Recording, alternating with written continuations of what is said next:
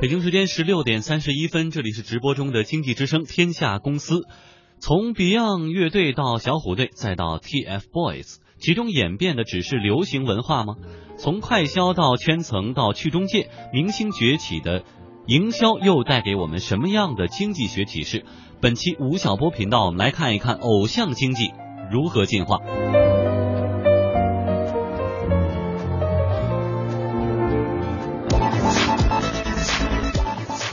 学者之音，观者之眼，给你一个还原真实世界的财经频道。经济之声倾力呈现，channel channel 五 channel 五吴晓波频道。今天我们要讨论一下偶像经济这件事情。在商业的世界里啊，任何东西都是商品。那么在娱乐产业中，偶像其实是最大的一个活泼泼的商品。但是呢，我们会说每一个年代偶像的它的产生模式、它的传播模式和它的消费模式，我们用这样的经济学的名词来讲，那些活生生的人八九零同学可能会听不下去。我们换个方式来讲，其实它就是个商品嘛，它怎么被生产出来的，它怎么让大家知道的，老百姓怎么消费它的这件事情，在不同的年代是不一样的。特别是在传统的传播时代和今天的互联网时代，差别非常非常大。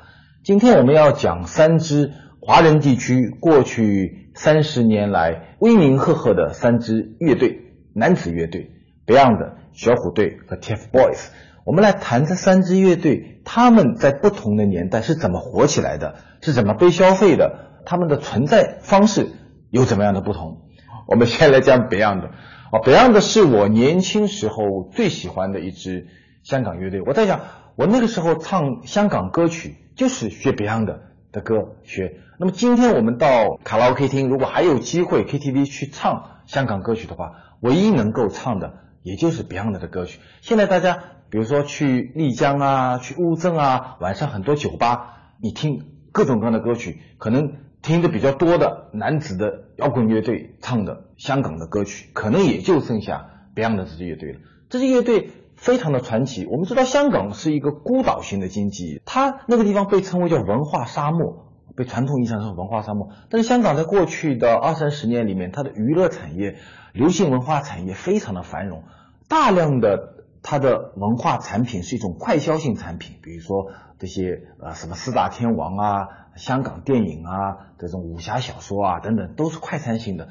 但很罕见有一支乐队，它非常具有精神力，就是 Beyond 这支乐队。它的主唱叫做黄家驹，非常可惜他已经不在这个世界上了。他是一九六二年出生的一个土生土长的香港人，家里很穷。他出生在一个香港的劳工家庭啊，他的有一个回忆说，他们家有七个人，爸爸妈妈加上小孩七个人，是住在一个三十平方米的房子里，然后爸爸妈妈就在码头上打工，然后他从小呢就在一个中专学校里面读书，年轻的时候呢，他经过一个垃圾箱的时候，发觉有一把木吉他放在那儿，我估计是上帝放在那儿，然后他把木吉他拿回家里就开始学吉他啊，弹弹弹弹弹，他居然。弹成了香港地下沙龙里面一支非常好的一个吉他手，然后呢，到了二十岁左右的时候呢，他就和几个同学一起组建了一支香港的地下乐队，叫做 Beyond 啊，这是一九八三年的事情，他二十一周岁的时候，然后呢就开始自己写歌。Beyond 在长达十年的时间里面，他既是主唱，同时他又是这个乐队的词作者和灵魂。我们听过他的很多的歌，像《大地》。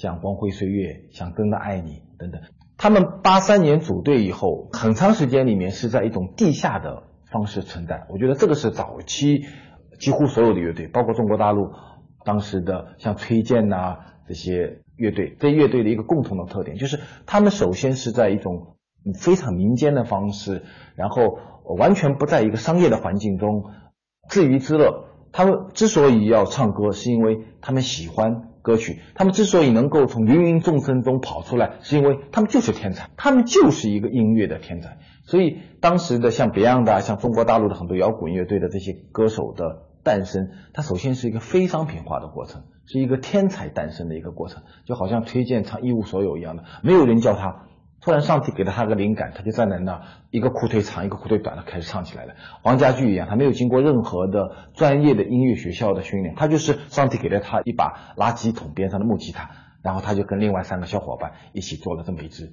华人地区一个非常伟大的乐队。然后他慢慢的就从地下跑到了地面，然后他们被民众所接受是靠一年一年发盒带。盒带里面有很多歌曲，然后当大家花钱买了盒带，听到他歌以后，然后他就说：“哎，那我能不能你们来看我唱歌？”他们就组建一场音乐会来开始唱歌。所以，这这个是很多年来，如果把 Beyond 作为一个商品的话，它的一个传播的一个路径。然后到了九十年代初的时候，当时香港、台湾都有一个特点，说：“哎，我们在华人地区出名以后，我们要到要开拓亚洲市场啊！”所以亚洲市场是音乐人的开拓的一个梦想。在九十年代初的时候呢，Beyond 就去了日本，在日本他们就不受欢迎啊，因为他们所表达的那种情感，他们的的延续的那种英式摇滚、轻摇滚的那种传统，在非常卡哇伊的日本市场上好像很难被接受啊，所以他们在日本并不是很得意。到了一九九三年的时候，Beyond 组团十周年。那一年发生了两件非常重要的事情。第一件是 Beyond 创作了一首歌曲，叫做《海阔天空》啊，这也是我呃最喜欢的一首 Beyond 的歌曲。但是也很可惜，在一九九三年的六月份的时候，黄家驹在日本从一个台子上掉下来。其实我看到的资料说，那个台子并不高，大概只有两米来高的一个台子。他掉下来以后，几天后就去世了。所以一个巨星，上帝把他。从一个劳工的家庭中生产出来，在一个拉西江边上给了他一把木吉他，让他用十年的时间唱出那么好听的歌，然后在他三十一岁的时候就把他给收走了。黄家驹去世的时候就三十一岁，他是一九六二年出生的。如果我们想他活到今天的话，其实还是一个蛮年轻的人，因为你看在娱乐界里面，一九六二年出生的有谁呢？有周星驰，有关之琳。那么在企业界呢，有史玉柱，这些人现在。还正处在他们的盛年时期，但是黄家驹已经成为了华人音乐史上的一个传奇。去世以后，北洋的这支乐队因为失去了灵魂，慢慢慢慢也就变成了一个并不是很重要的一支华人的乐队，它的光芒就已经丧失掉了。所以到今天，每年到了六月份的时候，香港都会有很多人啊，在舆论上、在广场上去纪念黄家驹。每年纪念最多的两个。呃，艺人一个是哥哥张国荣啊，张国荣哥哥，还有一个就是黄家驹。China Wu 吴晓波频道。当 Beyond 乐队在一九八八年开始香港地区成为一支非常重要的音乐产品的时候，哎，在台湾出现了另外一支乐队。这支乐队如果跟 Beyond 比的话，你会发觉到他们完全是两个时代的产物，一个是黑白颜色，一个呢就是。蓝色消费时代的开始，出现了一支乐队，叫做小虎队。一九八八年的时候呢，当时台湾已经有很多综艺类节目，电视综艺类节目，电视慢慢走进了人们的生活，代替收音机，成为了人们娱乐的最重要的一个消费的场所。然后八八年，台湾有一个电视台开始做一档节目，叫做《青春大对决》啊，这样当综艺节目。我估计跟今天的中国好声音啊，什么跑男呐，它的前身啊，就太奶奶产品，大概就是这样的一个产品。青春大对决，大对决里面呢，就组织了一支女子的一个组合，叫做小猫队啊，就三个小女生在一起啊啊啊在那在那小猫队，然后哎很受欢迎，很受欢迎以后呢，编导突然想一件事，说哎你看小姑娘很受欢迎，但能不能我们弄三个小男生啊，也组建一个队，然后呢跟小猫队一起来 PK。那女生叫小猫队，男生叫什么呢？男生就叫小虎队。那小虎队从哪里来呢？都不知道。说这样，我们海选啊，你看，一九八八年的时候，台湾人已经知道海选了啊，就开始海选。然后呢，台湾就几千个年轻人，十几岁的年轻人就开始展示自己的才艺，三只小老虎就这样被包装出来。然后呢，经过短期的一个训练，就跑到了《青春大对决》这个节目中，结果他们就创造了当时的台湾综艺节目的收视率的一个记录，超级受欢迎，居然比小猫队还受欢迎。说那么他们那么受欢迎的话，就开始培训他们。我记得当时最有名的一首歌叫做《青苹果乐园》啊，唱的满街都是。然后当台湾很红以后，他们就说我们要走出台湾。所以在一九九一年的时候，小虎队来到大陆，举办了十几场的演唱会。他们是改革开放以后第一支来到大陆演艺市场来演出的台湾组合，之前没有。就当时像费翔的，像在春晚上唱《故乡的云》啊等等啊，都是还是在电视节目中、晚会中真正的走进中国的十几个城市来唱歌。小虎队是第一支，然后他们就迅速的风靡了中国的大陆市场。然后成为了一支在亚洲地区红透了半边天的一支乐队。这支乐队也存活了有十年时间，从一九八八年组队一直到一九九八年解散，因为其中的两个人要参军，所以就就解散掉了。那么他们跟 Beyond 的比，就大家就发觉有很大的一个区别了，对不对？Beyond 它是一个地下产生的，是一些音乐的天才，然后逐渐逐渐通过自己的努力走进了公众的视野。而小虎队呢，它更像一个快餐品，它是市场呼唤的产物，就是。当它出现的时候，是市场发觉说，哎，我们需要这样的商品，就去找相应的人来组建出这样的商品，然后去包装它。就包装这两个词在小虎队身上就慢慢开始出现了。然后呢，就开始要营销它。现在台湾营销，再到大陆营销，就开始出现了慢慢这样的非常商品化的一个流程化的一个概念。小虎队，我们如果把它放到一个几十年的娱乐产业的发展来看的话。他们是典型的大众消费时代的产物，然后小虎队卖东西给我们的是什么东西呢？是一个小小的东西，叫盒带，卖盒带给我们，或者呢卖个演唱会给我们。所以当他们要把盒带和演唱会卖给我们的时候，它中间就有一个非常长的一个产业链，比如说他们需要到录音棚里面去录音。然后他们的盒带要交给盒带公司来生产，然后交给唱片公司来发行，然后唱片公司呢又要交给台湾和大陆地区的分销商，分销商呢要把它卖到唱片店，然后当他们要到各地去搞演唱会的时候呢，他们需要有一个、两个、三个的经纪公司和票务公司等等。然后我刚才讲到了所有的这些经纪公司、票务公司、盒带公司、分销店和唱片公司，他们都是。小虎队这条产业链上的分食者啊，所以大家都在吃小虎队，所以它的产业链非常的长，然后但是它的传播半径非常的广泛。小虎队，这是我们讲的台湾的一支乐队。China Wu 吴晓波频道。最近这段时间，我们发觉说，在中国大陆地区出现了一些本土的非常年轻的乐队，有一支乐队是我们今天要谈的，叫做 TFBOYS。我不知道在收看吴晓波频道的朋友们有多少人知道 TFBOYS。我跟大家讲啊，我最近这段时间啊，在全国各地讲课，我面对的这些人呢，是中国的这些企业界的这些商务人士朋友，大部分是六零后、七零后、八五年以前的朋友。然后呢，小的厂子有一两百人，多的厂子有一两千人。我在演讲的时候举到案例，会举到 TFBOYS，我就会问现场人说。你们知道这三个小男生你举手告诉我一下。我大概做过二十次这样的实验，每一次最多举手的人大概在百分之十左右，少的话呢，大概只有百分之一到百分之二的人左右。就是中国的主流的消费者，特别是财经领域里面的人，百分之九十不知道 TFBOYS。然后我又跟他们讲说，你看你们不知道 TFBOYS 吧？但是他们是。中国百度热搜榜的第一名，大家就啊，那么然后我又跟他们说，那你们你们知道他们有多火爆吗？去年九月份的时候，这支乐队中的主唱叫做王俊凯小同学，十五周岁生日，在去年十五岁，他呢就在他的新浪微博上面发了这么一条微博啊，说哎，今天我十五岁生日，然后呢，呃，感谢大家呃这些年来对我们的支持，你们猜猜在这条新浪微博下面？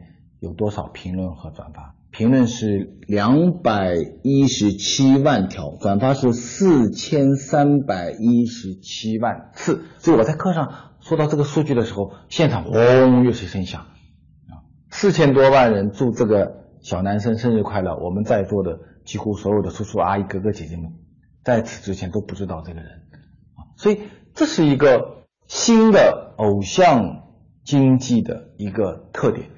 在几年前很难想象 TFBOYS 的出现是一个非常精致的生产和传播的一个结果。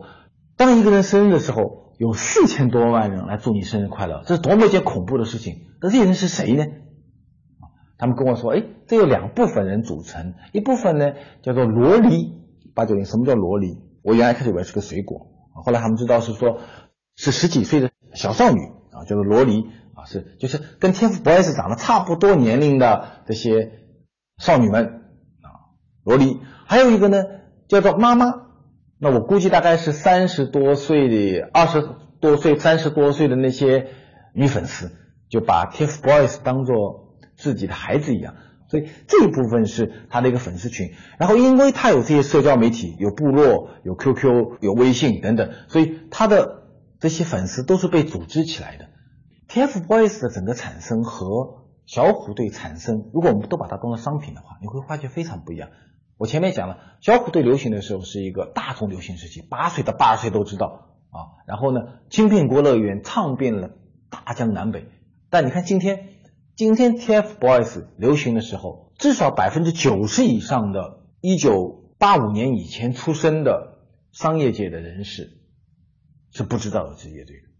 不知道这个组合的是没有听过他的歌的，而且我估计大家也不会很习惯他们的这种演唱风格。他们又自己成为了一个非常活跃的年轻人的一个组合，所以他们和当年小虎队流行的方式完全不一样。那么小虎队流行的时候，他卖什么呢？卖盒带和卖演唱会。今天 TFBOYS 也卖演唱会。我曾经问过一个我的朋友啊，他是音乐台的董事长，叫张董张先生。我问张董，我说：“我说你帮我算一下看，如果某一天 TFBOYS 在上海举办一场三万人或者五万人的演唱会，他们在你的音乐台啊，或者在别的一些网上平台上面卖票，多少时间这个票会被卖完？三到五万张票。”张总算了一下，跟我说：“我认为吧，这个最慢大概是十五秒钟，最快两秒钟。你有钱，你再有钱，你也可能买不到他的票。”为什么呢？因为他的票啊，当他在上海要办演唱会这个消息被铺露以后，他的数以几十万计、上百万计的粉丝已经在各自的群里在分配这些票了，在安排谁去抢票啊，钱该怎么收，开始讨论这些事情了，谁跟谁坐在一起，我们拿什么横幅过去。所以，当他那个三万人聚在一起的时候，你即便有很多很多的钱，你也买不到那个票。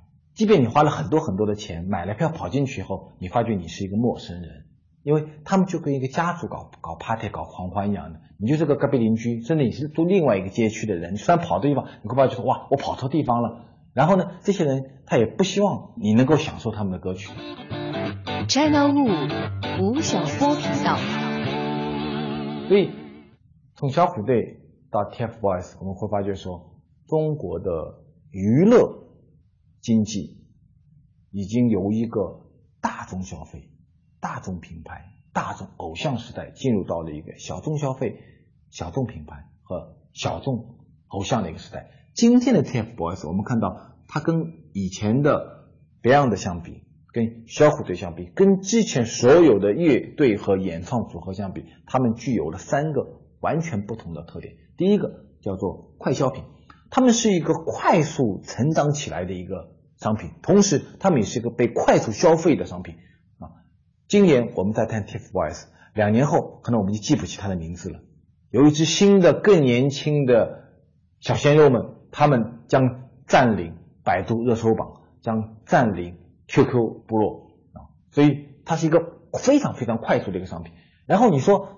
他们有多少的歌会流行到五年后、十年后，会像 Beyond 的歌样三十年后，我们仍然在丽江的酒吧里面去能到听他们歌呢？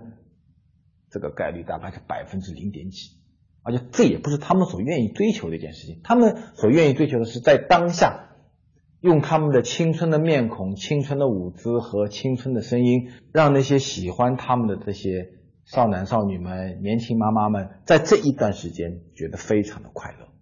这是他们的工作。第二呢，我们会发觉说，TFBOYS 的整个一个成长出现了一个非常清晰的圈层化的一个特征。未来啊，中国所有的商品，包括我们吴晓波频道一样，我们并不是为所有的人服务的。吴晓波频道只为谁服务呢？只为那些喜欢商业文明、信仰商业之美、愿意了解一些商业知识的现代人服务的。如果你没有这三条东西，你现在马上就把这个频道关了，可以离开，永远不用再回来了。TFBOYS 也一样，你喜欢他就喜欢他，你不喜欢他也没有关系。这就是一个新时代的特征。第三呢是去中介。小虎队的时候，我们看到它中间有很多核代工厂啊、经纪公司啊、唱片公司啊、唱片店啊、分销商啊等等的渠道。但是到了 TFBOYS 的时候，这支组合三个小男生和他数以百万计和千万计的粉丝中间，只有一个媒介，叫做网络音乐平台。他们只通过这个平台和他的粉丝进行互动。所以他们的距离就变得非常的紧，所有的中介都已经消失掉了。哎，各位发现没有？我所描述的快消品、圈层化、去中介，几乎符合当今中国所有互联网加的一个特点。Uber 是不是这样的？是这样的。现在很多产品，比如说去哪儿，是不是这样的？是这样的。饿了么是不是这样的？是这样的。就现在未来的很多商品和服务都会出现这三个特点，就是快消、圈层。